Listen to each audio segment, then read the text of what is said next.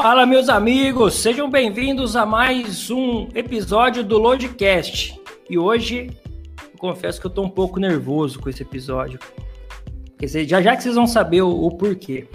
Tá? Hoje é um episódio que a gente vai trazer um convidado top da galáxia, que é um cara que vocês. Ah, quem atua na logística, quem já escuta, é, estuda logística, sabe assim, ah, sabia. Já ouviu falar com certeza.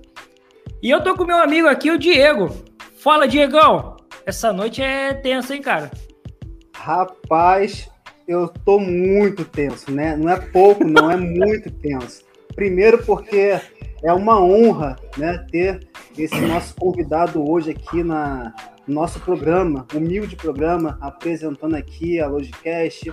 E quero agradecer também, já de, de antemão, todos os nossos é, ouvintes, né, que aí acompanha a Logicast pelo Spotify, pelo Anchor, né, pela, pela todas as plataformas de áudio e também ouvem, né, o nosso podcast aí aqui no Brasil, nos Estados Unidos, lá no Canadá.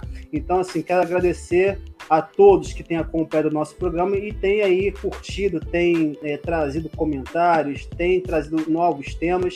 Então, sem mais delongas, quero aqui, junto com o Rafael, apresentar o nosso convidado aí. Rafael. Oh, pessoal, então hoje, ele já tá, para quem tá assistindo, ele tá aparecendo aí. É uma, uma figura que a gente fica até assim, como que eu vou apresentar o professor para galera? Se todo mundo já conhece. Mas a gente primeiro, professor Paulo Bertaglia, o mestre da logística nossa aí, a gente queria agradecer a presença, Tá? E primeiro de tudo, a gente fica muito honrado de ter o senhor aqui, porque a gente está começando agora e ter uma figura assim com, com conhecimento que o senhor tem, com a humildade principalmente, que eu acho que o que o senhor faz, o pessoal que conhece o senhor do LinkedIn, de disponibilizar um tempo, é o que a gente estava até falando fora, para passar, para ajudar as pessoas, é para nós é, é muito gratificante ter o senhor aqui. E a gente só queria agradecer aí e, cara, vai ser rico demais pra gente ter aqui o senhor. Então, para quem não eu acho que todo mundo conhece, vou falar isso, mas é o nosso querido Paulo Bertaga. Professor, muito obrigado de ter aceito aí o, o nosso convite. Para quem segue o professor também, ele que anda perambulando aí, cara, professor, vou confessar, hein? Eu acho demais quando o senhor coloca aquilo lá. Aí vem aquelas fotos de natureza, eu confesso que dá um negocinho aqui dentro, porque geralmente o senhor coloca foto da natureza, eu tô indo trabalhar, entendeu? Eu não posso contemplar essa natureza, porque eu tô dentro do armazém, mas eu acho legal demais, cara. Obrigado, viu, professor?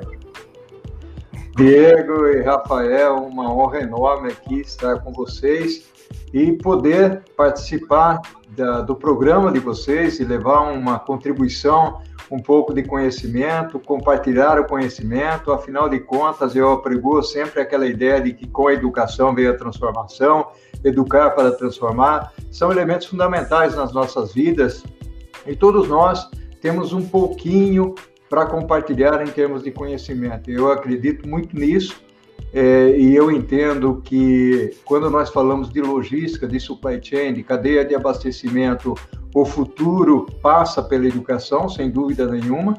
É, nós, nós temos que ter a humildade suficiente é, de entender que pessoas, e todas as pessoas, não apenas algumas, têm algo para poder dividir, para poder compartilhar, e isso nos leva a crescer cada vez mais na educação. E aqui eu já coloco o meu ponto, né? Ou seja, em termos de atualização, é, é uma condição, é um pré-requisito passar pela educação, se esforçar, passar pelo conhecimento, é, porque o mundo, é, existe aí o conceito do mundo VUCA, o conceito do mundo Bunny, né? Nós vivemos numa época, num período de grandes mudanças, muita complexidade, muita ansiedade, vamos dizer assim também, e, e, portanto, o nosso ciclo do aprendizado, ele é constante. Então, educação contínua é alguma coisa é, que veio para ficar, não é discurso, é realidade. É, então, a, a, importância do aprender, desaprender, reaprender, ensinar, podem parecer algumas expressões, algumas palavras jogadas ao vento, mas não são. São palavras que nós devemos aqui levar muito a sério para poder é, crescer nas nossas carreiras, crescer nas nossas comunidades, crescer com os nossos amigos, e é um pouco disso que nós vamos conversar aqui, né, Rafael e Diego? Ou seja, uh, acredito que não, não apenas em supply chain e logística, mas em todas uh, as disciplinas, em todos os segmentos, é fundamental nós uh, aprendermos, nós nos dedicarmos, nós temos disciplinas para poder é, evoluir é, na nossa carreira e sermos felizes. Né? Não, não, estou falando aqui de, de, aspecto financeiro, mas eu estou falando basicamente de qualidade de vida. Ou seja, é, quando nós buscamos a nossa qualidade de vida, nós somos felizes. Ninguém quer sair de casa de manhã, né, Diego? Você aí comentou do perambulando. Né? quando a gente sai de casa de manhã, você tem que sair já com a vontade de que ao adentrar lá o armazém, o escritório, né, qualquer área que você adentra, a fábrica, você tenha a perspectiva de que seu dia vai ser feliz. Então é fundamental isso. É, eu acredito muito nessa, nessa perspectiva e é interessante quando você cita aí a parte do perambulando. O perambulando não faz muito tempo que eu tenho, não. E aliás foi é, uma fisioterapeuta que me aconselhou ela falou, Paulo, o que, que você faz de diferente? É, eu caminho, né? faz muitos anos, eu corria, depois tive um problema de coluna, é, há três anos atrás tive um problema de coluna, não posso mais correr, então eu faço as minhas caminhadas. Já que é uma prosa, eu estou contando uma história aqui, né? E nessas caminhadas ela falou: faça alguma coisa diferente. Eu falei: já sei o que eu vou fazer. Vou tirar foto e vou postar no Instagram e no Facebook, mas foto da natureza. Então é uma plantinha, é uma ave, é um inseto, é coisa sempre muito simples. E, sem escrever muito, a foto já dizia, né? O, o, os velhos sábios, ou diziam os velhos sábios, que uma foto vale mais do que mil palavras. Então, a foto acompanhada de um bom dia e de uma palavrinha perambulando está é, tá muito bem é, é, é, é, sincronizada com a minha vida. E é legal, professor, que o senhor leva a gente à reflexão com isso, viu? Porque a gente fala assim, são coisas que às vezes a gente passa no dia a dia, se eu tiro a foto de, do sol, né? Para quem é, é uma prosa aqui, depois entra no Insta do professor lá que vocês vão ver. É um inseto, mas assim, a gente às vezes passa por coisa é, parecido, mas a gente não se dá conta pela correria do dia a dia. A gente às vezes tá tão automático que a gente deixa escapar esses momentos, né, professor, assim, que realmente Assim, faz a diferença, né? A hora que a gente para, a gente consegue assim, cara, olha, ó, assim, eu não sei se todo mundo acredita, mas a mão de Deus, o que que faz? É um inseto, é uma, uma vegetação que é muito legal. Por isso que eu até brinquei com o senhor, porque quando coloca perambulando, aí o senhor passa assim, são caminhos não tão diferentes, mas que o senhor coloca um olhar diferente do que às vezes a gente passa todo dia e a gente não, não percebe. Por isso que é muito legal falar, olha que e leva a gente à reflexão, né? Da gente aproveitar cada momento ali. É, você não tenha dúvida, né, o, o, o, Rafael? Existe uma característica importante aí, porque você falou de Deus, né? Muitas pessoas talvez não acreditem em Deus, mas existe aí um ser supremo né, que criou tudo isso para gente, né? E de alguma maneira é, traz muita energia. Então imagine você caminhando. Quando você faz uma caminhada, a perspectiva é sempre aquela de você se concentrar na caminhada e os seus pensamentos muitas vezes eles acabam voando. Ah, poxa, está faltando aquele material no meu estoque, ou então o meu chefe hoje eh, talvez não esteja de bom humor, ou coisa desse tipo. É, a, a, habilidade que você tem e o aprendizado, eu acabei desenvolvendo isso, de na caminhada, né, você prestar atenção também o que está à sua volta. Isso é muito importante, ter uma visão um pouco mais abrangente, né, e com essa visão, isso é um treino, isso passa por um treino. É, eu, como corredor, é mais difícil, porque o corredor, ele, ele é, olha para frente, né? E, e, ele vai naquela uh, marcha, né? E muitas vezes você não consegue prestar atenção em outras coisas. A caminhada já, já permite é, fazer isso. Mas acho que o pessoal está pensando aí que nós precisamos entrar é na parte logística, né? Não, sim, eu já vou até falar aqui que eu ia apresentar, falar iniciar, o senhor colocar um pouco da, da cadeia de suprimentos aqui, mas eu quero falar um pouco, professor, do mini currículo do senhor. Mini currículo.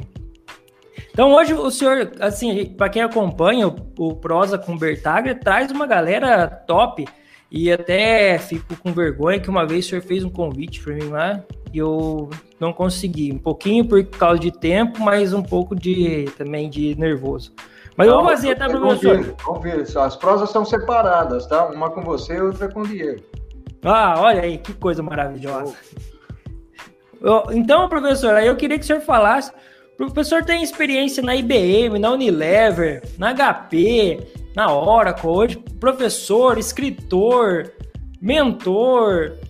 Pelo amor de Deus, professor. Aí o senhor mata a gente de apresentação aqui, ué. Eu queria que o senhor falasse um pouco aí dessa experiência que o senhor tem aí para a gente já iniciar sobre a cadeia de suprimentos. Eu queria que o senhor colocasse. Às vezes o pessoal tem uma visão muito rasa de cadeia de suprimentos. Eu queria que o senhor explicasse um pouquinho o que é cadeia de suprimentos. E já colocando no contexto que a gente está vivendo, como que ela foi decisiva para as empresas nesse período que a gente passou aí de, de pandemia? Eu queria que o senhor colocasse já um pouquinho sobre isso. Perfeito, maravilha. Diego, Rafael, bom, novamente muito obrigado aí pelo convite, fantástico estar aqui presente com vocês para nós conversarmos sobre um assunto que é extremamente relevante nos dias atuais.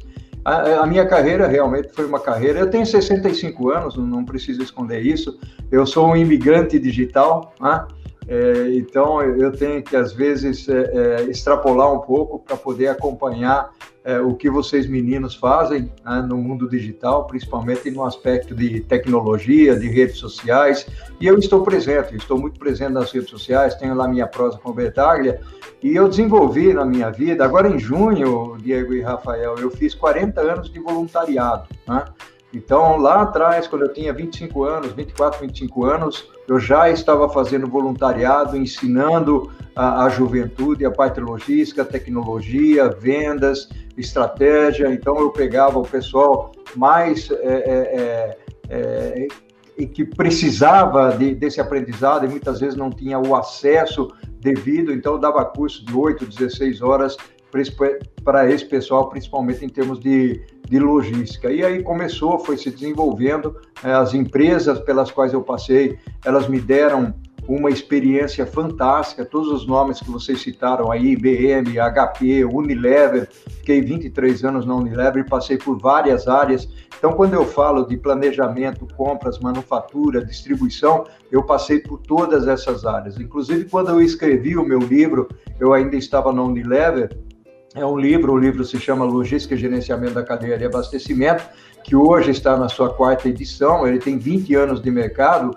e é um livro baseado na minha experiência de vida nessas áreas e de mais 200 outras pessoas que foram entrevistadas. Então, eu conversei com pessoas do segmento automotivo, de mineração, de varejo, para poder comprar o, compor, perdão, o livro e ficou um livro realmente riquíssimo, é um livro muito utilizado eh, nas universidades, nas disciplinas de administração, logística, operações, ou seja, nas mais variadas eh, eh, disciplinas aí. Então tem uma característica boa e o livro tem um capítulo especial que nenhum livro tem né, no mercado brasileiro. Eu sou o único autor brasileiro que tem isso, que é a habilidade das pessoas é, no contexto de supply chain e de logística. Né? Então, dito isso, eu, eu vou aí explicar um pouquinho o contexto que você perguntou, que muitas vezes, quando nós falamos de supply chain, muitas pessoas confundem com logística. Há uma diferença, é, logicamente, essa confusão não minimiza e não, não deve gerar conflito, mas o supply chain é mais abrangente, a logística é parte do supply chain. Né? Então, quando nós falamos de, de supply chain, nós, e, ou traduzindo aqui para cadeia de abastecimento ou cadeia de suprimentos, como muitos é, é, traduzem, a supply chain ele tem no escopo, no macro escopo dele, o conceito de planejamento, ou seja, toda a parte de planejamento, né, o planejamento integrado dentro das organizações, toda a parte de compras, uh, manufatura, seja ela interna, terceirizada, e a parte de distribuição. E aí inclui também um aspecto bastante importante, que é o aspecto da sustentabilidade, que permeia toda a supply chain, mas que tem em seu bojo a logística reversa como um elemento extremamente importante. E a logística, é, ela não deixa de ser extremamente relevante nesse contexto todo, mas ela está muito mais destinada à parte de armazenagem e movimentação.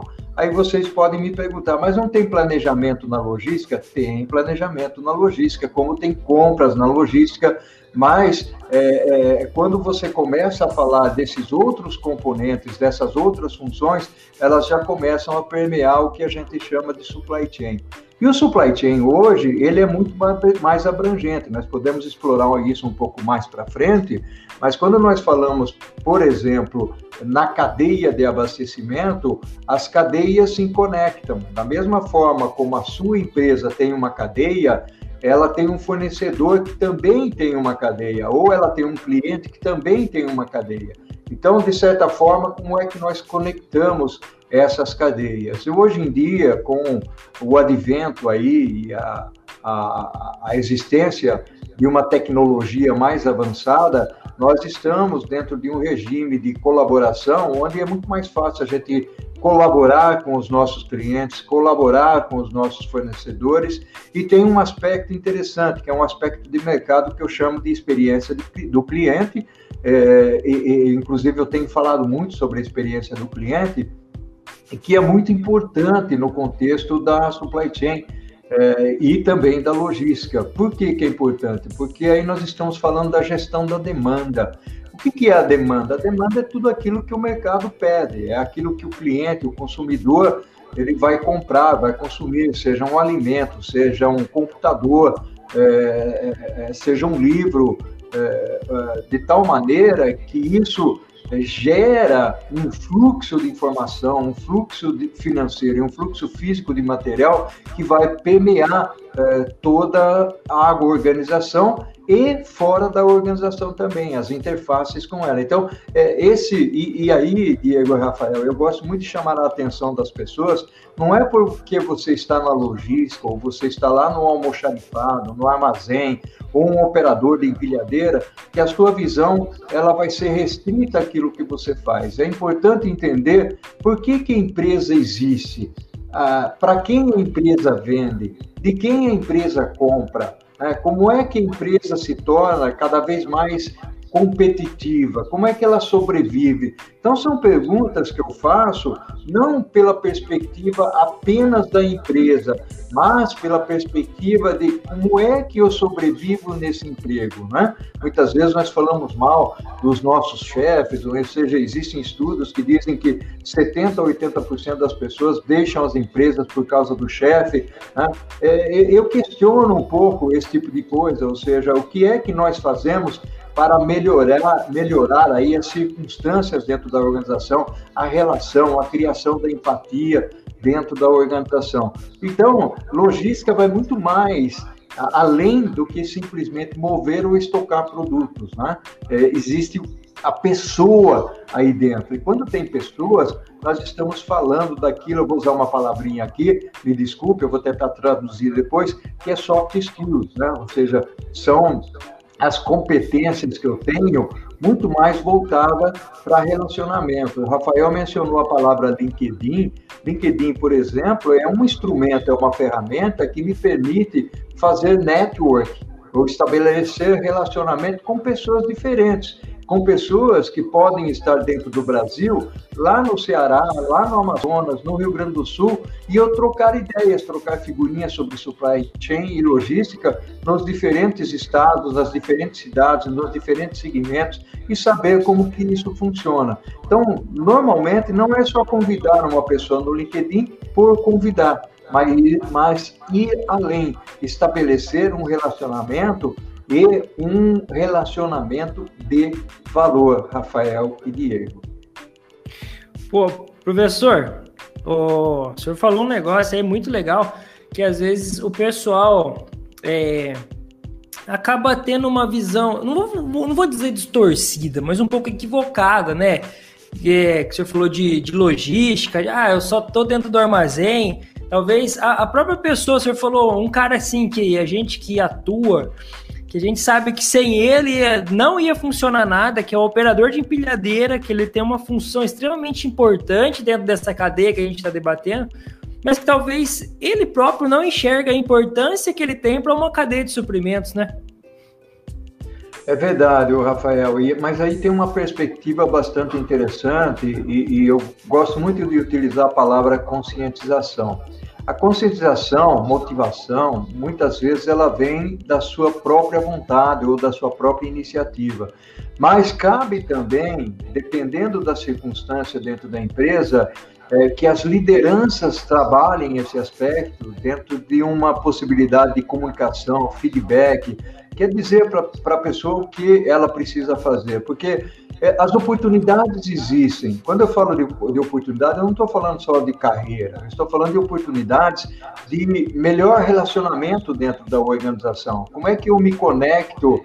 É, e aí a conexão que eu estou falando é, é como é que eu me relaciono com o meu líder, é, como é que eu me relaciono com o meu subordinado ou meu colaborador, como é que eu me relaciono com as pessoas que estão em atividades paralelas às minhas, ou, ou seja, eu estou falando aqui de uma visão 360 graus. Então, é, é, essa, essa perspectiva é muito importante. E não é a questão de ser bonzinho, não é isso que eu, que eu, estou dizendo aqui, porque muitas vezes a pessoa interpreta que quem faz isso é a pessoa boazinha, a pessoa que, está, que quer estar bem com todo mundo, não quer brigar, quer evitar, evitar conflito. Não, conflito existe dentro da organização. Existe lá na logística, na cadeia de abastecimento, lá no PCP, né, lá no marketing, lá em vendas, é, é, ou seja, lá na manutenção, na fábrica principalmente, todo mundo tem, é, porque nós somos pessoas, as pessoas têm comportamentos diferentes. Eu não tenho comportamento igual ao Diego, que não tem o comportamento igual ao Rafael. É, são pessoas diferentes, nós somos assim. Agora, como é que nós nos administramos para ter um ambiente que seja muito mais propício ao trabalho. Então, isso é fundamental. É, é fácil isso? Não, não é fácil, é muito difícil. Mas hoje em dia nós estamos caminhando nessa jornada para ter uma conscientização melhor do ambiente de trabalho. Afinal de contas, nós passamos, e eu repito sempre isso, nós passamos muito mais tempo dentro do ambiente de trabalho do que com a nossa família.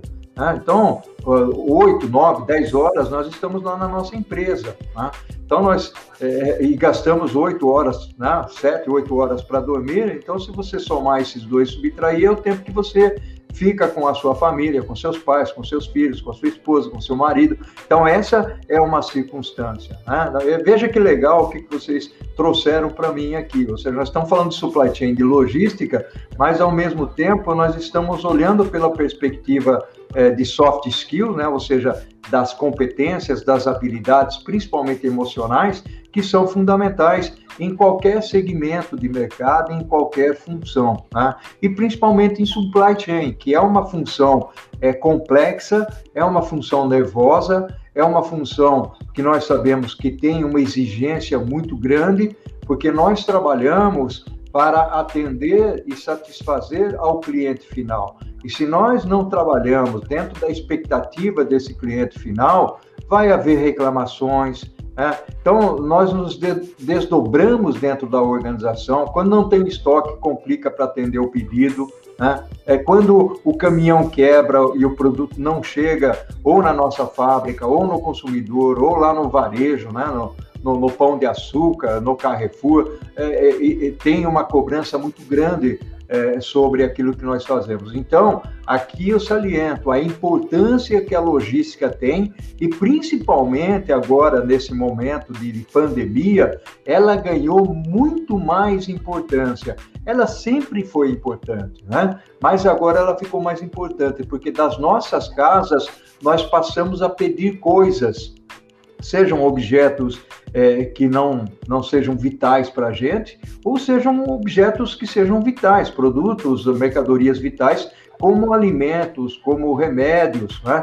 Então, é, é, a logística passa a ter uma importância. E aí eu costumo dizer, Rafael Diego, que a, a logística de tão importante que ela passou a ser, ela não se limita mais a armazenar e entregar, mas ela se limita a ter um motorista de caminhão que te cumprimente quando vai entregar o produto para você e que tenha empatia no momento que ele está entregando o produto. Então, vai muito além. E o marketing está usando muito esse conceito, esse contexto de pessoas que se conectam com outras.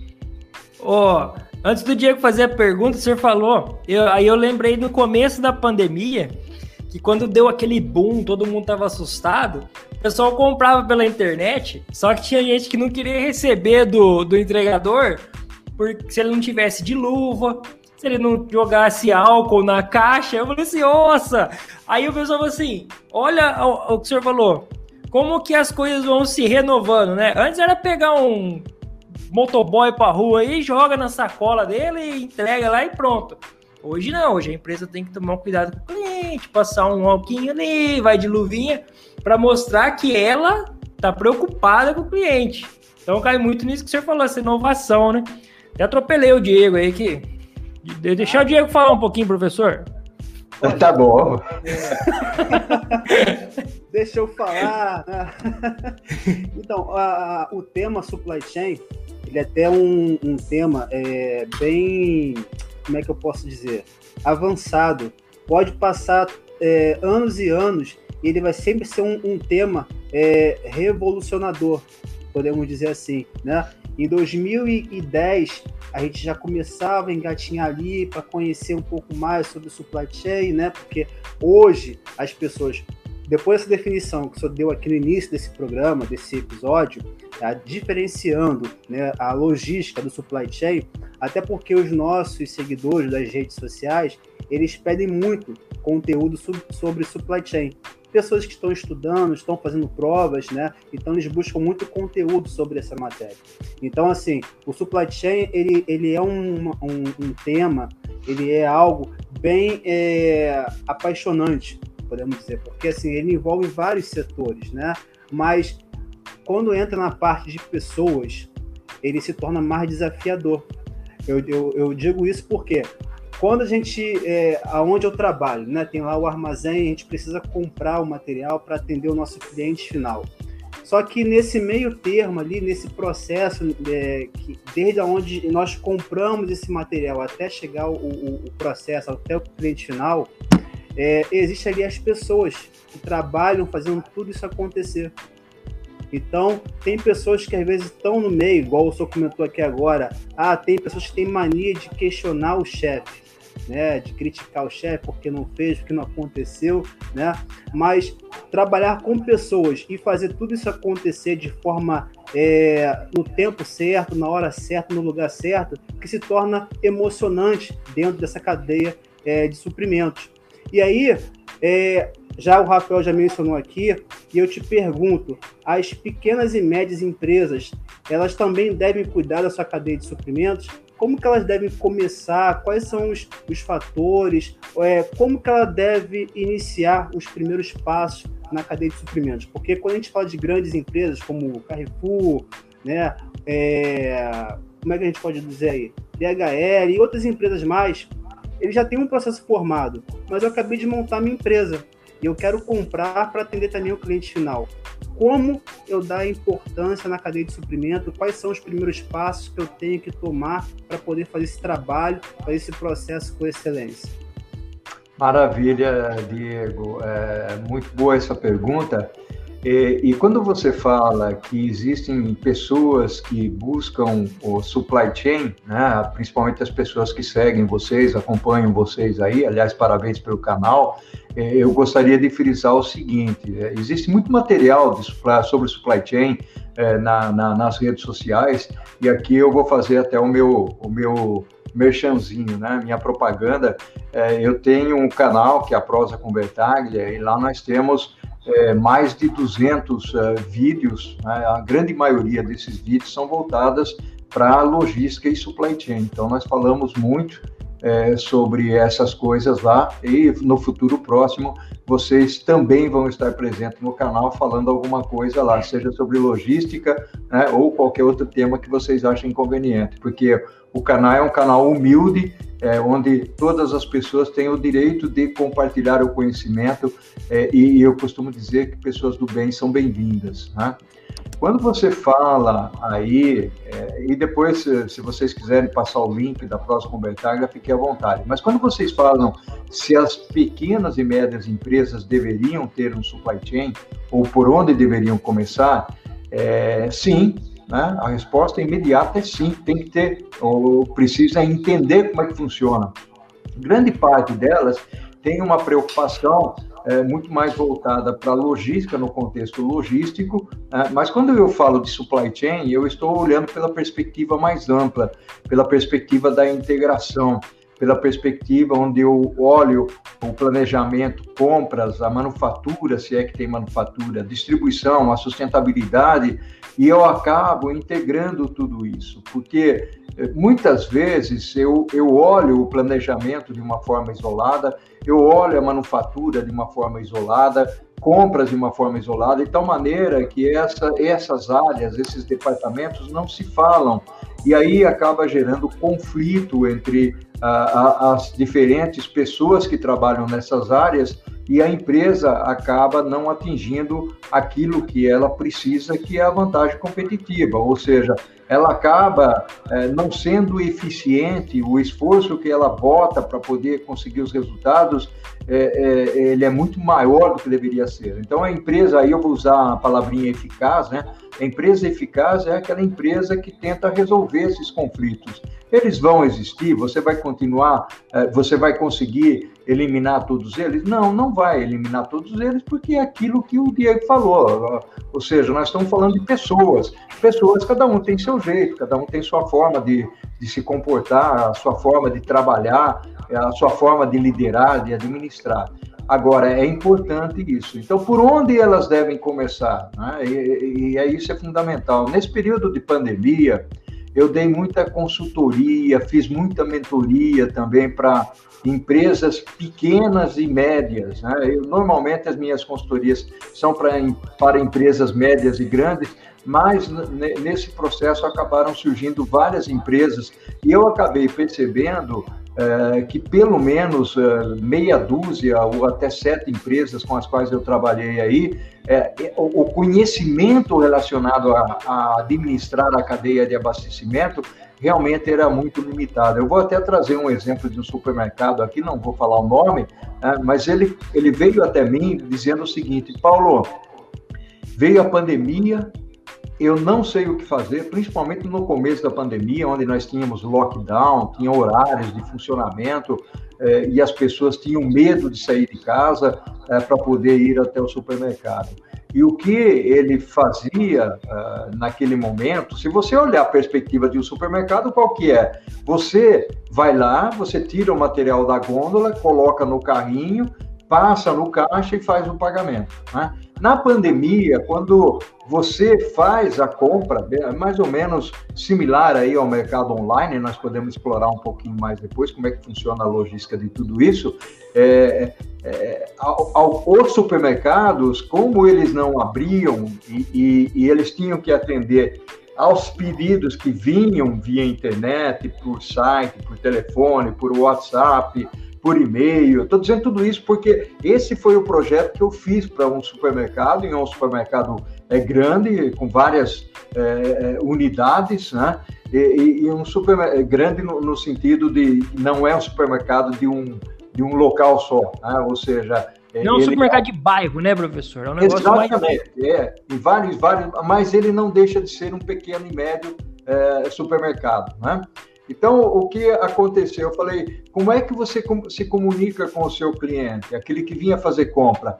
Não, eu não me comunico. Então, começa por aí que ele não tinha dado, ou seja, é, é, ele não sabia quem era o cliente dele. Né? Só que alguns clientes passaram a ligar para ele falando: como é que eu faço a compra aí? Eu gosto de comprar aí. Né? Até porque ele tinha uma parte de, de produtos muito frescos na, na parte de verduras, é, na parte de frutas, é, é, era um supermercado, inclusive eu, eu comprava naquele supermercado. Né? E aí o que eu falei, ah, vamos criar muito rapidamente uma, uma conexão com o seu consumidor. Então, de qualquer maneira, vamos criar. Você coloca lá no Facebook, cria uma página no Facebook, ele foi correndo, criou a página, bota lá um telefone de contato onde as pessoas vão cadastrar o WhatsApp, bota o e-mail para as pessoas mandarem a lista. Ele começou inicialmente com pessoas acima de 60 anos, depois ele foi mudando tal e construiu um site na internet. E aí, o que eu disse a ele é o seguinte: você já está atuando como uma empresa grande que tem uma cara para o mercado, mas que não está preparado internamente. Então você precisa ter pessoas aqui para poder pegar o produto lá do seu uh, uh, centro de distribuição, né? colocar no carrinho, não precisa colocar na gôndola, ou então vamos tirar o produto da gôndola é, para esvaziar a gôndola, né, colocar no carrinho, passa no caixa, né, gera um, o, o, o, ticket e depois você vai transportar para o cliente final, onde ele vai fazer o pagamento. É, essa é uma operação muito nervosa, porque quando eu falo que era o consumidor que colocava o produto no carrinho, agora ele tem que ter pessoas que vão fazer isso. Né? Então não tem mais o cliente fazendo isso. Então o, o, importante é o que, que eu tenho no estoque, como é que eu movimento, como é que eu faço a logística de tudo isso. Então ele foi compreendendo a logística. E recentemente eu tive, e agora eu faço mentorias com ele, são são, não são mentorias voluntárias, são mentorias remuneradas, mas essas mentorias, ele fala para mim, Paulo, eu aprendi o que é a logística, eu aprendi o que é o supply chain. Então, eu sei planejar, eu sei comprar, né? Logicamente, como é supermercado, ele não produz, né? Nem terceiriza a produção dele, mas ele distribui, ele faz a entrega, o delivery daqueles produtos. Então, nesse exemplo que eu estou dando para vocês, sem citar o nome da, da, empresa, vocês vejam a correlação importante. Isso no mundo do varejo. Tem um outro exemplo é, bastante interessante de uma consultoria que eu fiz, de uma média empresa, olhando a perspectiva da logística.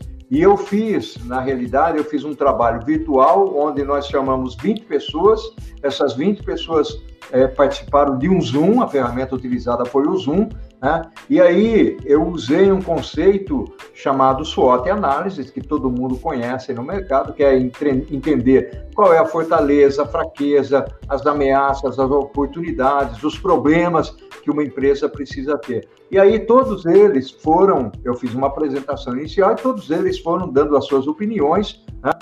e no final das contas, com todas essas informações, eu gerei um diagnóstico. Nesse diagnóstico, eu apresentei para eles e eles falaram: não, o diagnóstico está perfeito, é isso mesmo que nós estamos imaginando é, que nós temos como problemas. Né?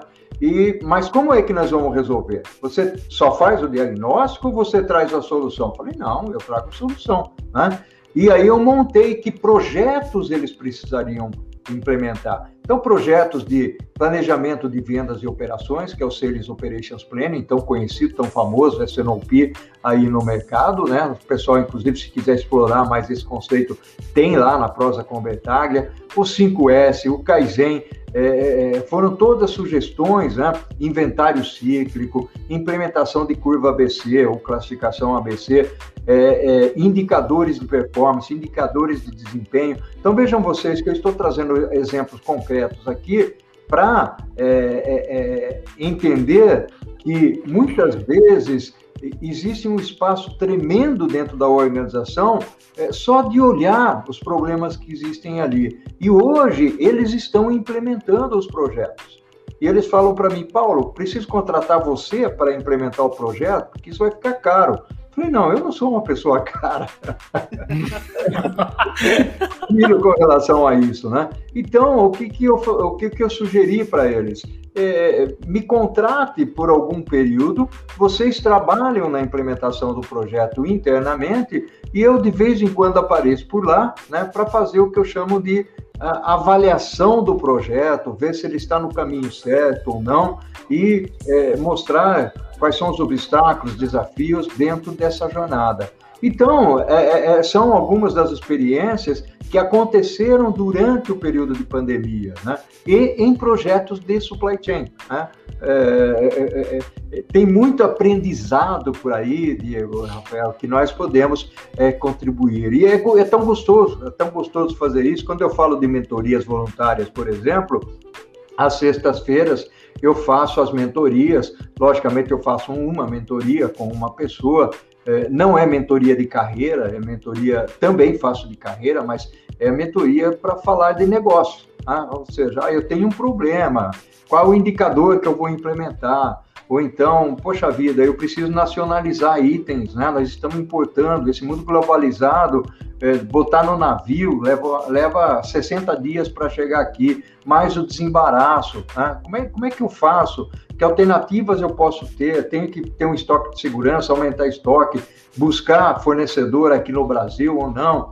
É, e se não existe, como é que fica? Então são alternativas, são cenários, e é gostoso trabalhar com isso, né? E, e, e essas são as reflexões apaixonantes, como o, acredito que tenha sido o Rafael que falou no, no início, supply chain é alguma coisa que tem que ter paixão, né? Não, só, não é só supply chain, vendas também, marketing também, tecnologia também. Né? Então, são áreas. E, e, se existe uma área hoje, por exemplo, que é uma área nervosa, é a área de tecnologia. Uma empresa né, não pode parar, por exemplo, de faturar, né, de emitir nota fiscal. Né, e, e, se o, o sistema ERP parar, né, é, imagine o que acontece lá com o gerente de tecnologia, o diretor de tecnologia. O cara fica desesperado. Né? Então, essa é um, uma pincelada que eu dei aqui para vocês para falar um pouco dessa situação. Tem que cuidar do RP para não causar um AVC, né, professor? professor, é nós vamos falar, o senhor falou de globalização, eu acho muito legal, isso aí a gente vai até explorar um pouco mais, mas eu queria falar, o senhor comentou do supermercado, e assim, o, o senhor acha, eu queria que o senhor falasse um pouquinho dos erros que as empresas cometem, tá? Ao, ao planejar a sua cadeia de suprimentos, o senhor falou do supermercado, Será que talvez esse seja um erro, tipo, as, as empresas não entenderem ou não saberem que, querendo ou não, a partir do momento que ela está estabelecida no mercado, ela faz parte de uma cadeia? Então, é, na, na, na realidade, o Rafael e Diego é, é, faz parte de uma cadeia, é, e o ponto é interessante, é, principalmente se nós pensarmos pela perspectiva da experiência do cliente. Eu gosto sempre de de comentar a experiência do cliente. Ou seja, se você não está no radar do cliente ou do consumidor, né, você pode ser uma, ou pode estar fadado ao insucesso. Né? Ou seja, é, você pode perder clientes, porque aquele esquema de fidelidade hoje tem que tomar muito cuidado. Né? As empresas que acham que, que vão fazer fidelidade simplesmente dando um cartãozinho é, para consumidor ou para cliente, isso já é passado. Porque quando você entra na internet para fazer compra, por exemplo, é, existem alguns aplicativos, né, principalmente lá o Buscapé, é, porque produtos são commodities. Né? Quando você vai comprar uma, um, uma televisão é, Samsung né, com o modelo XYZ, né? Essa televisão, ela está lá na Fast Shop, está na Magazine Luiza, está no, no, no, Extra, né? ou seja, tem várias empresas aí, né? e boas empresas, gosto de todas elas, mas aí você vai no Buscapé, o Buscapé vai dizer o seguinte, olha, lá na Magazine Luiza esse produto custa tanto, né? e no, no, no, na Casas Bahia, né? ou no Extra, custa tanto menos alguma coisa ou mais alguma coisa. O que, que você vai fazer? Você vai olhar qual é o prazo de entrega, qual é as facilidades de pagamento, né? qual é a confiabilidade daquela empresa. Logicamente, eu estou citando empresas grandes, que são empresas confiáveis, né? É, mas você vai olhar essas perspectivas, quais são os diferenciais que existem. Então, aí entra já um fator interessante, onde é que eu me diferencio? É, o que, que, eu, o que, que eu proporciono ao meu consumidor, ao meu cliente, de diferença que me traz uma vantagem competitiva e que leva esse cliente a comprar de mim e não a comprar do outro. Né? E, e, esse é o radar. Então, quando eu tenho os dados do, do, do cliente ou do consumidor, é, eu tenho que saber trabalhar esse dado. Porque a geração de dados hoje, ela é fantástica. Né? Se você for olhar, uma empresa como Via Varejo deve ter toneladas de dados de pessoas que consomem, que compram, mesma coisa Magazine Luiza, né? É, mas é, será que eles sabem usar o dado eficazmente? Não só eficientemente, né? mas eficazmente, de tal maneira que eu consigo me conectar, olha a palavra conexão de novo, que eu consigo me conectar com o consumidor para fazer com que esse consumidor compre hoje e volte a comprar amanhã. Isso é o que, por exemplo, o Mercado Livre vem fazendo de uma forma exuberante. Né? O que a Amazon faz, e muito bem, e faz há muito tempo. Né? A Amazon, nós todos sabemos que quando ela começou vendendo lá livros, CDs e tudo mais, a Amazon tinha prejuízo. A Amazon não ganhava dinheiro. Né? Mas depois ela começou, logicamente, muita gente apostou, investidores e tudo mais, aí ela passou a ganhar dinheiro. E o que é a Amazon hoje? A Amazon hoje, em torno de 12 a 15% dela, ela investe em tecnologia. Porque o senhor Jeff Bezos, que é o fundador da Amazon, diz o seguinte: o meu foco é no cliente. Eu quero o cliente em primeiro lugar.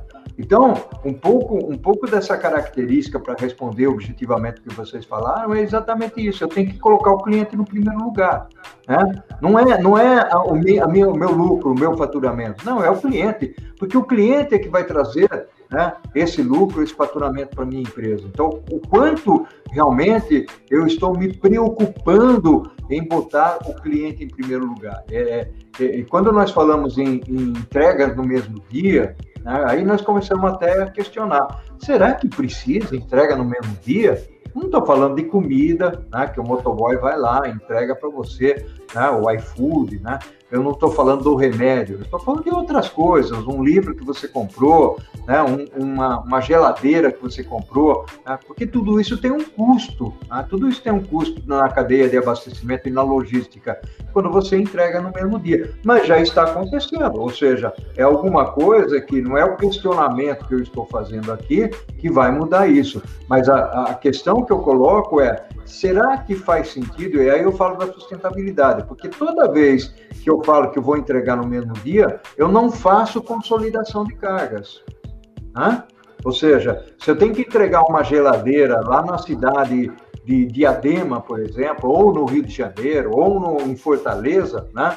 É, se eu tenho que entregar uma, eu não tenho consolidação de carga. Eu vou pegar um veículo e vou entregar uma. Mas se eu tiver duas para entregar naquele lugar, pode ser até o veículo do mesmo tamanho, né? mas vai no mesmo veículo. O que significa isso? Significa menos emissão de CO2, menos emissão de carbono, é sustentabilidade. Esse é um outro lado que vem muito pesado dentro da cadeia de abastecimento. Então, as pessoas que aí trabalham, né? hoje nós estamos falando de veículos elétricos, nós estamos é, falando de baterias é, é, que, que têm uma, uma vida útil e uma armazenagem sustentável. Né?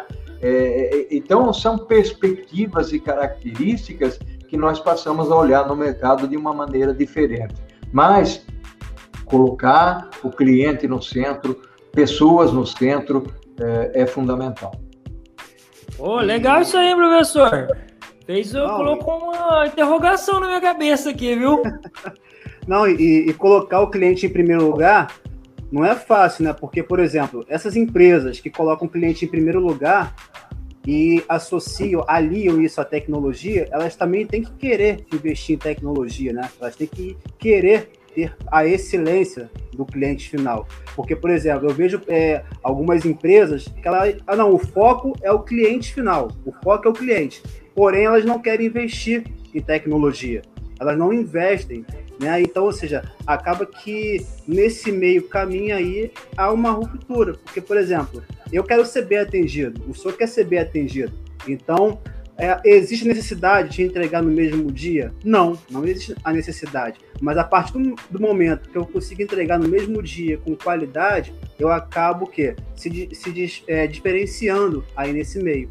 E antes de a gente entrar na globalização aqui, que é até um, um tema muito legal que o Rafael comentou, é, todo gestor ou todo profissional que trata a cadeia de suprimentos, ele tem que ter um olhar macro, né, professor? Não adianta chegar a olhar somente para dentro da empresa, ele tem que acompanhar todo o cenário que está envolvendo ali, né, o produto que ele está comprando, se o fornecedor dele tem esse produto também no estoque, tem que ter essa sintonia, né, não, professor? É, Diego, você levantou um ponto aí que é extremamente interessante e é, é uma outra perspectiva que eu queria trazer aqui para nossa para o nosso bate-papo, para a nossa prosa, né?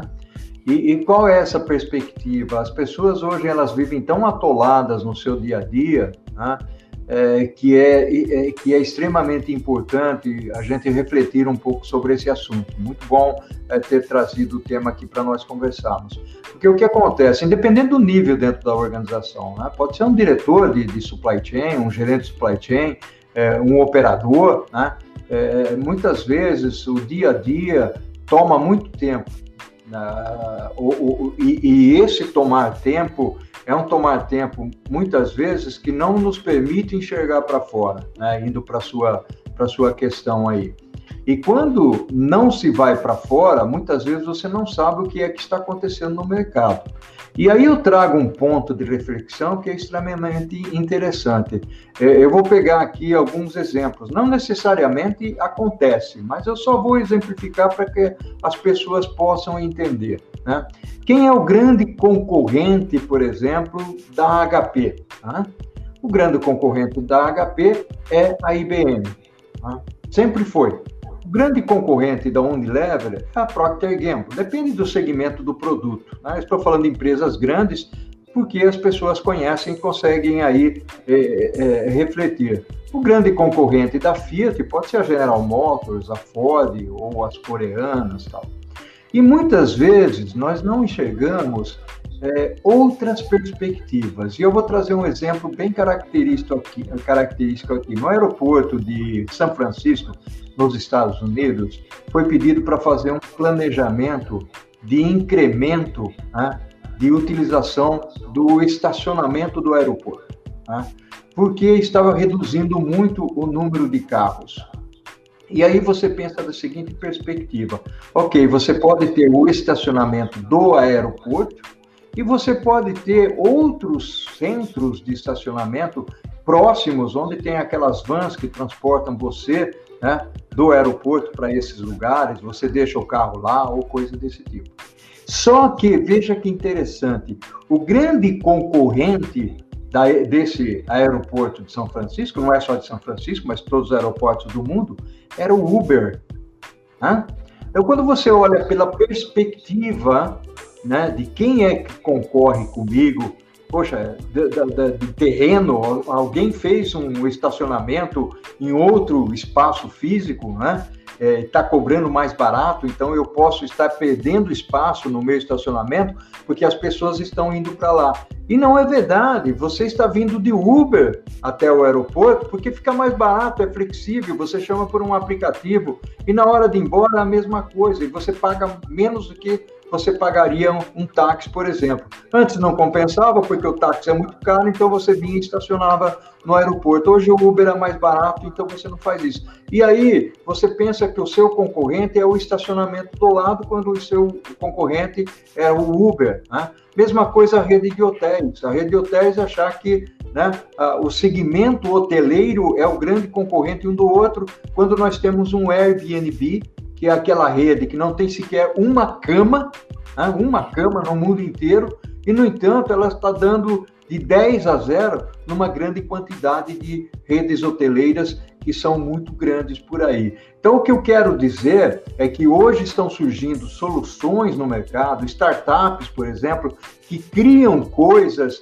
muito diferentes que é, é, é, está embaixo do nosso nariz e eu continuo achando que o meu concorrente é aquele elefante grandão que está do meu lado vendendo os produtos e não necessariamente é. Não necessariamente vai ser. Então, quando você tem um iFood surgindo, uma RAP surgindo, né, é, são empresas que acabam substituindo outros meios de transporte. Né? Então, é, é, essa conexão com o mercado, o Diego e o Rafael, é, indo, indo para a pergunta que vocês fizeram, ela é fundamental. Eu tenho que entender o que é que está acontecendo. No Brasil, nós temos mais de 300 startups de logística. Essas startups de logística estão criando soluções para as empresas. As empresas, se elas estão atoladas, ou se o diretor, ou o gerente, ou, ou, ou o colaborador interno está atolado na operação do dia a dia, como é que ele está enxergando o que existe no mercado que pode lhe auxiliar, que pode lhe ajudar a ter uma vantagem competitiva, a se conectar melhor com o mercado. Então, grandes empresas criam departamentos para olhar essas soluções, mas outras empresas de menor tamanho, médias ou pequenas, não têm condições. Então, ela tem que participar de eventos, ela tem que é, ler é, o que aparece de mais novo no, no aí na internet, nas mídias sociais, para saber o que está acontecendo. Então, quando eu falo da importância da educação, é exatamente isso. O que, que está acontecendo no mercado? O que, que pode ser feito diferente? Né? Então, uh, uh, hoje, por exemplo, nós temos tecnologias que nos permite conectar com pessoas. Quem é que usa e-mail hoje? Né? Nós, todo mundo usa, logicamente, mas nós reduzimos muito a utilização do e-mail. Nós preferimos o WhatsApp. E o WhatsApp, ele é, é muito rápido, de tal maneira que se uma pessoa demora uma hora, duas horas para responder, você liga para ela achando que aconteceu alguma coisa. Né? Então, é, é, isso entra de tal maneira nas nossas vidas, esse é o mundo digital, onde a velocidade, a agilidade ela passa a fazer parte do nosso dia a dia. Temos que administrar isso, logicamente, porque o aspecto da saúde mental também é importante. Né? Tem uma palavrinha mágica aí que é o burnout. Então, até a velocidade das pessoas hoje no mundo virtual, trabalhando em casa, né? tem muita gente que não se habitua a isso.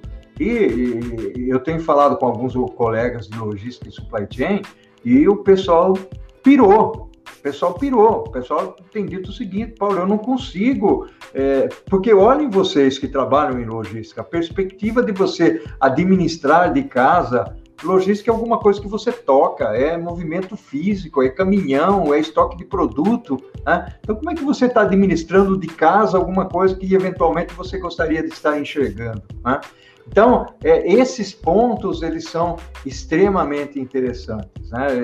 E, e a, o aconselhamento aqui é realmente é, olhar o todo, eu gosto de uma palavrinha chamada holística, né? Visão holística. Então, essa visão holística, ela é fundamental para você administrar a sua organização, qualquer tamanho, qualquer tamanho, mesmo que seja organização de uma pessoa só. A minha é de uma pessoa só. E se eu ficar sem olhar o mercado, né, eu tenho os colaboradores, logicamente, mas se, que são os, os é, é, meus queridos PJs, mas se eu não olhar o mercado, eu não consigo os meus projetos. Né?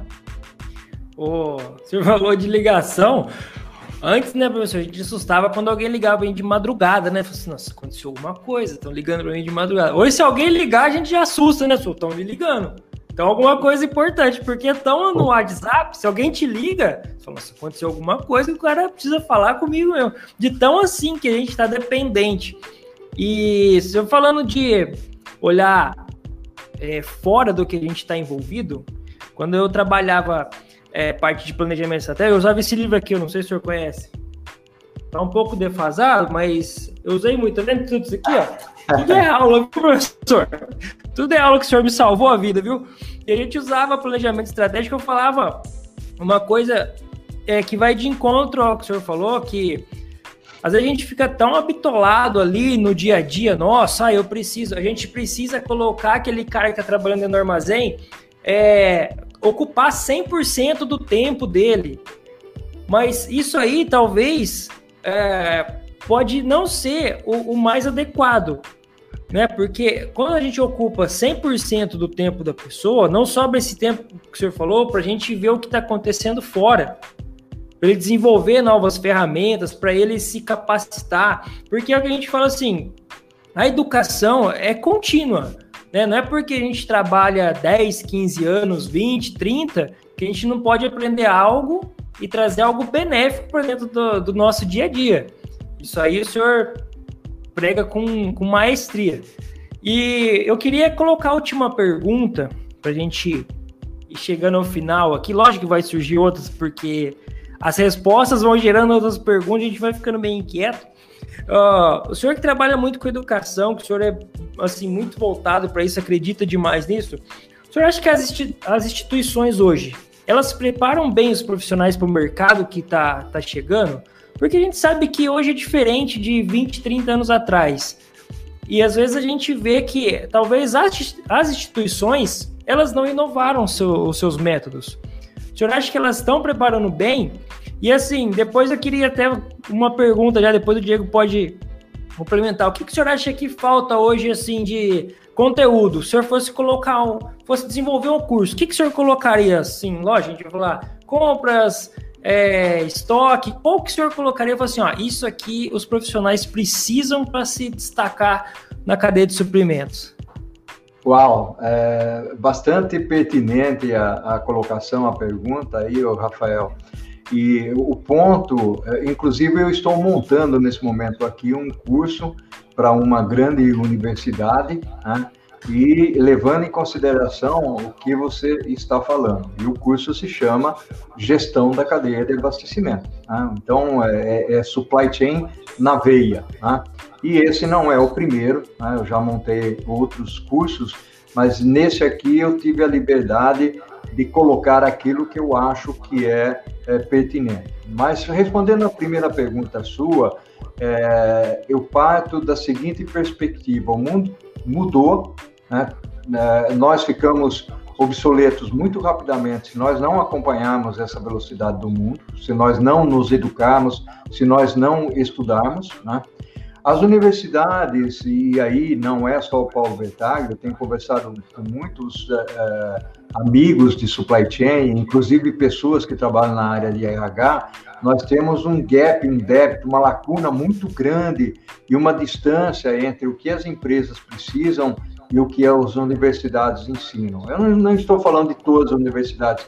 Tem algumas universidades que têm lá os seus MBAs mais atualizados, pós-graduação, cursos eh, de especialização, é, tem essa colocação. O que eu falo aqui é principalmente é, aquelas universidades, aquelas escolas que estão é, tratando do aspecto da graduação. Né? eu estive conversando com um professor que é diretor de uma uh, faculdade de, de logística, né? É, eu, eu não vou citar o nome, e ele falou, Paulo, eu preciso me diferenciar. Né? O que, que eu tenho que colocar para eu me diferenciar? Então, ele tinha colocado aquilo que você falou aí um pouco, né? De planejar, de controlar estoques, de comércio exterior, a parte de distribuição, né? Eu falei, nós estamos vivendo no mundo da tecnologia, né? E nós precisamos entender que tem alguns elementos que eles são fundamentais nesse processo todo. Então, falar de logística 4.0, supply chain 4.0, automação, gestão de armazém, né? sistemas de gestão de armazém, que é o WMS, gestão de transporte, que é o TMS, coletores, né, drones, são todos elementos que nós precisamos trazer agora. Ou seja, é, existem, logicamente, aqueles conceitos que nós precisamos passar para que as pessoas aprendam, mas é importante que nós. É, é, é nos apoiemos em algumas coisas que são extremamente atuais. É, sustentabilidade, porque se ele for entrevistado, por exemplo, e eu perguntar para ele como é que eu torno a minha logística mais sustentável, porque eu faço isso. Eu participo, às vezes, de, de, entrevistas de pessoas em nome de executivos, né? Eles me convidam e falam, Paulo, eu gostaria que você entrevistasse tal pessoa, e eu participo dessas entrevistas e eu faço essas perguntas. Eu faço, ok, como é que você é, poderia contribuir com a minha organização no aspecto da sustentabilidade?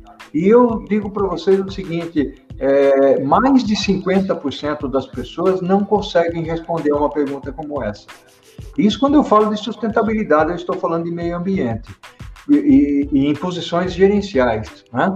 E outro aspecto é quando eu falo, conte para mim um pouco do mundo 4.0, da digitalização, da logística 4.0, supply chain 4.0, indústria 4.0, automação, né?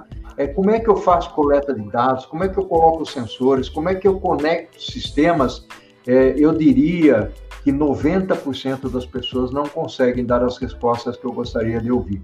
Então, é, é, e, e, olha, eu vou dizer uma coisa para vocês: tudo isso está disponível aí na internet, nos livros. Né? Então, está faltando é, aí uma conscientização, uma conexão da universidade ou das universidades com o mundo real, ou seja, o que eu preciso na minha empresa, na minha organização, a universidade vai estar me ofertando, ela me oferta. Então, esse aprendizado é fundamental. Quando eu falei que eu estou construindo um curso hoje para uma grande universidade, logicamente eu estou falando de supply chain, eu estou falando, falando de planejamento, compras, produção, distribuição, logística reversa, sustentabilidade, mas eu estou falando também da experiência do cliente, da gestão da demanda, eu estou falando da tecnologia no contexto do mundo digital. Né? Então, tudo, tudo isso está sendo colocado lá. É um MBA. É um MBA, então as pessoas precisam buscar o que há de melhor. E, e tem um outro aspecto interessante que eu gostaria de, de comentar aqui, do protagonismo. Né? Quem é o protagonista nessa história toda? Até hoje, é, né, desde lá de 1700, 1800, o protagonista foi o professor. Né? E o professor ensinou como. Né? É, e hoje em dia, as nossas salas de aula continuam da mesma forma o professor sendo protagonista, exposição oral, né, ensinando como, o que tem que ser feito. O protagonista tem que ser o aluno, que tem que falar o porquê. Por que, que eu faço isso? Por que, que eu preciso estudar essa matéria? Né? Então, a partir, por que, que eu devo utilizar tecnologia na minha empresa? Por que, que eu tenho que buscar a vantagem competitiva? Por que, que eu tenho que entender startups? Por que, que eu tenho que entender indústria 4.0? Por que, que eu tenho que me educar? Por que, que eu tenho que saber o que é soft skills, né? habilidades, competências, é, tanto aquelas é, técnicas como aquelas emocionais? Então, essas são questões que nós precisamos é, entender e aprender. É, as organizações podem nos ajudar nessa conscientização, mas a universidade precisa trazer isso para a gente, né? Seja num contexto mais de educação continuada, ou seja, não é porque eu me graduei ou porque eu fiz uma pós-graduação que eu tenho que parar, não, eu tenho que continuar estudando. Né? Não necessariamente numa universidade, eu posso ouvir a aqui o, o podcast de vocês, né, o Logcast, eu posso ouvir lá a prosa com Bertaglia e outras que existem por aí. Tem tantas outras é, é, é, muito boas e muitos eventos tratando de logística, tratando de supply chain. E eu vou dar um outro conselho para vocês. De vez em quando, estudem filosofia, história, porque isso ajuda muito na criatividade. Isso é fundamental. Legal. Professor, ó, dois pontos assim que eu é, acho demais. O senhor falar isso da gente buscar fora das, da sala de aula, a gente tem conteúdo na internet aí que, pô, aí cabe a nós buscar também e estudar outras áreas, né? Porque até tava comentando com o Diego, pô, a gente precisa estudar um pouco mais. Às vezes o pessoal pergunta no canal, assim, ah, o que que fala alguma coisa que eu preciso estudar. Eu falei, cara, a gente vive num mundo que a gente está em negociação o tempo todo. Cara, estuda negociação. O logístico, ele estudar negociação, ele vai ter uma vantagem. Porque você vai negociar umas férias com seu chefe, você vai negociar um frete, vai negociar alguma coisa. Então, acho que se a gente ampliar o nosso leque de conhecimento, eu acho que isso aí não vai só, lógico, na parte do conhecimento, mas isso aí leva a gente a, ao hábito que a gente está colocando, né, professor? De, é, desse conhecimento contínuo, da gente se desenvolver continuamente. Você vai se interessar por, os, por outras áreas e vai se tornar um profissional mais completo, eu acho. Né? Ah, perfeito, o, o Rafael, exatamente. Ou seja, é, logicamente você simplesmente pode evitar fazer isso, é uma opção que você tem. Agora, é, as pessoas tendem a, a, a obsoletar. Né? Então, se você não acompanha o que está acontecendo é, no mercado, você fica obsoleto. E aí você acaba é, é, no surgimento das oportunidades dentro da organização, sendo preterido, não preferido. Né? Ou seja, você acaba sendo esquecido né? e outros é, tenham a ascensão. E, é, eu fiz um estudo recentemente sobre desenvolvimento de carreira, quais são os bloqueios para nós desenvolvermos nossa carreira. E um dos bloqueios é exatamente isso: é a, a falta de garra, de vontade de aprender mais, né? de aprender mais. Então, é, é, e não é de estudar mais. Nós precisamos tomar um pouco de cuidado, porque quando a gente fala em estudar, às vezes o pessoal fala, pô, eu tenho que ficar estudando, tem que. Não, é aprender. É, qual é a minha capacidade de aprender? Qual é a minha capacidade de absorver este conhecimento. Então, é que é o aprendizado intencional. É aquilo que você quer, não é aquilo que impõe para você, entendeu? Então, isso é muito importante. Pode parecer muito sutil, muito sonhador, mas não é. Ou seja, é, eu quero aprender. Como é? E hoje tem tantas formas de aprender, e aí eu toco num outro assunto, né? Que são os idiomas. Hoje, se você fala um pouquinho de inglês ou lê inglês, você tem acesso a uma quantidade de material sobre logística e supply chain na internet que você nem imagina. Né? Legal. Professor, a gente vai. É, assim, é até difícil fazer um podcast em uma hora com tanto conhecimento aí que, pô, passou uma hora e dez aqui da gente batendo um papo que por isso que é gostoso a gente falar de, de bater papo, porque foi leve, foi tranquilo. Mas a, a carga de conhecimento, a carga de, de conteúdo que o senhor trouxe foi, foi demais, cara. Eu queria agradecer muito a presença do senhor aqui, assim, a disponibilidade, o tempo que o senhor coloca. É, falei no começo assim, o senhor é uma pessoa que eu admiro não só pelo profissional que o senhor é, mas pela pessoa que o senhor é, disponibilizando tempo, ajudando. Então a gente fica muito feliz aí de ter o senhor aqui. Foi assim, foi fantástico. A gente queria agradecer muito a presença do senhor aqui. Rafael, Diego, é importante, primeiro, uh, disseminar o conhecimento. Né?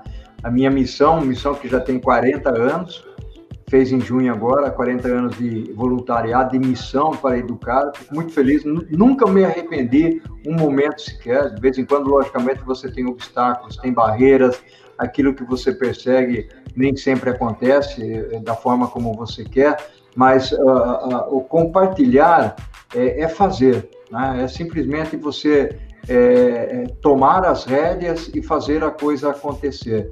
Quando eu faço isso através do voluntariado, seja nas minhas mentorias, nas minhas palestras, nesse momento que eu estou conversando com vocês, nas minhas prosas com, com Bertaglia, onde as pessoas vêm e conversam comigo, proseiam comigo, e, e, é tudo gratuito. As pessoas vêm lá, conversam comigo, tem algumas que é, fazem isso em, em, em horário à noite, fazem isso aos sábados, né? então dedicam um tempo para poder contribuir com o conhecimento. Então, e, tudo isso é importante, ou seja, é, o pouco que você está fazendo, é um, você está deixando um legado para a sociedade. O importante é o legado. Né?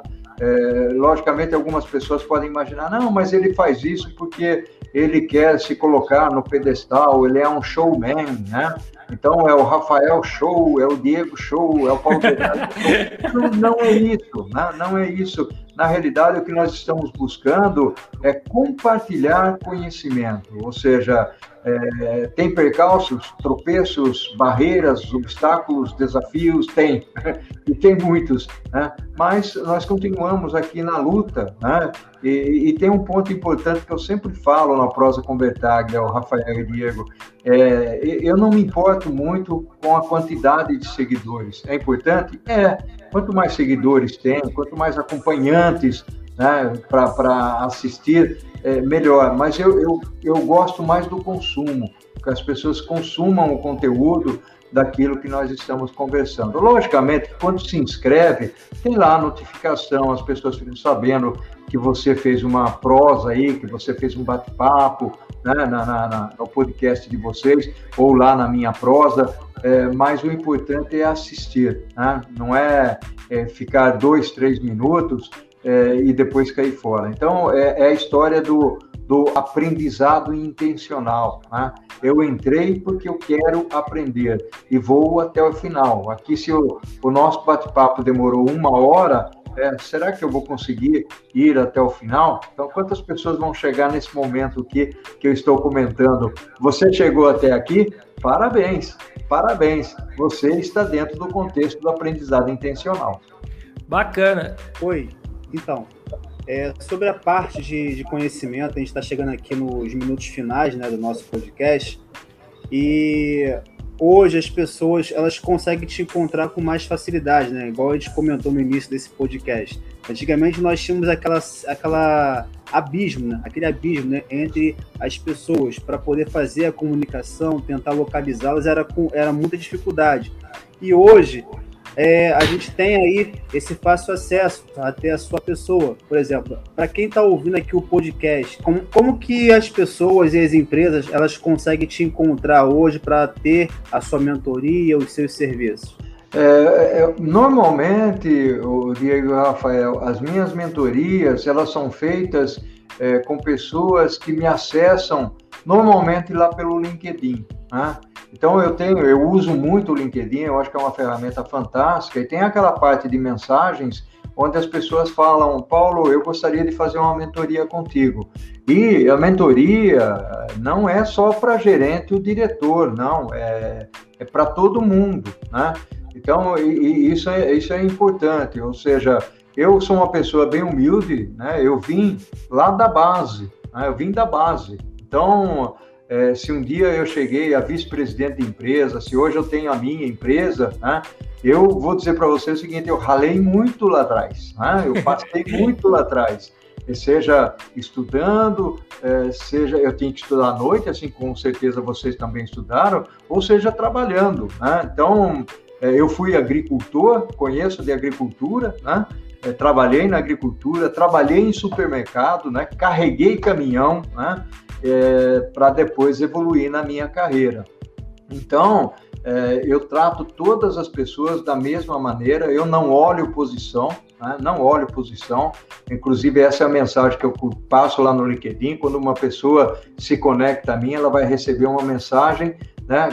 agradecendo pela conexão e dizendo para ela que é, eu gostaria que ela investisse o tempo dela na educação, que aprendesse, reaprendesse e tudo mais, né? E que para mim não importa a posição. Então, é, eu estou aberto, sempre aberto a conexões no LinkedIn, eu aceito todo mundo, né?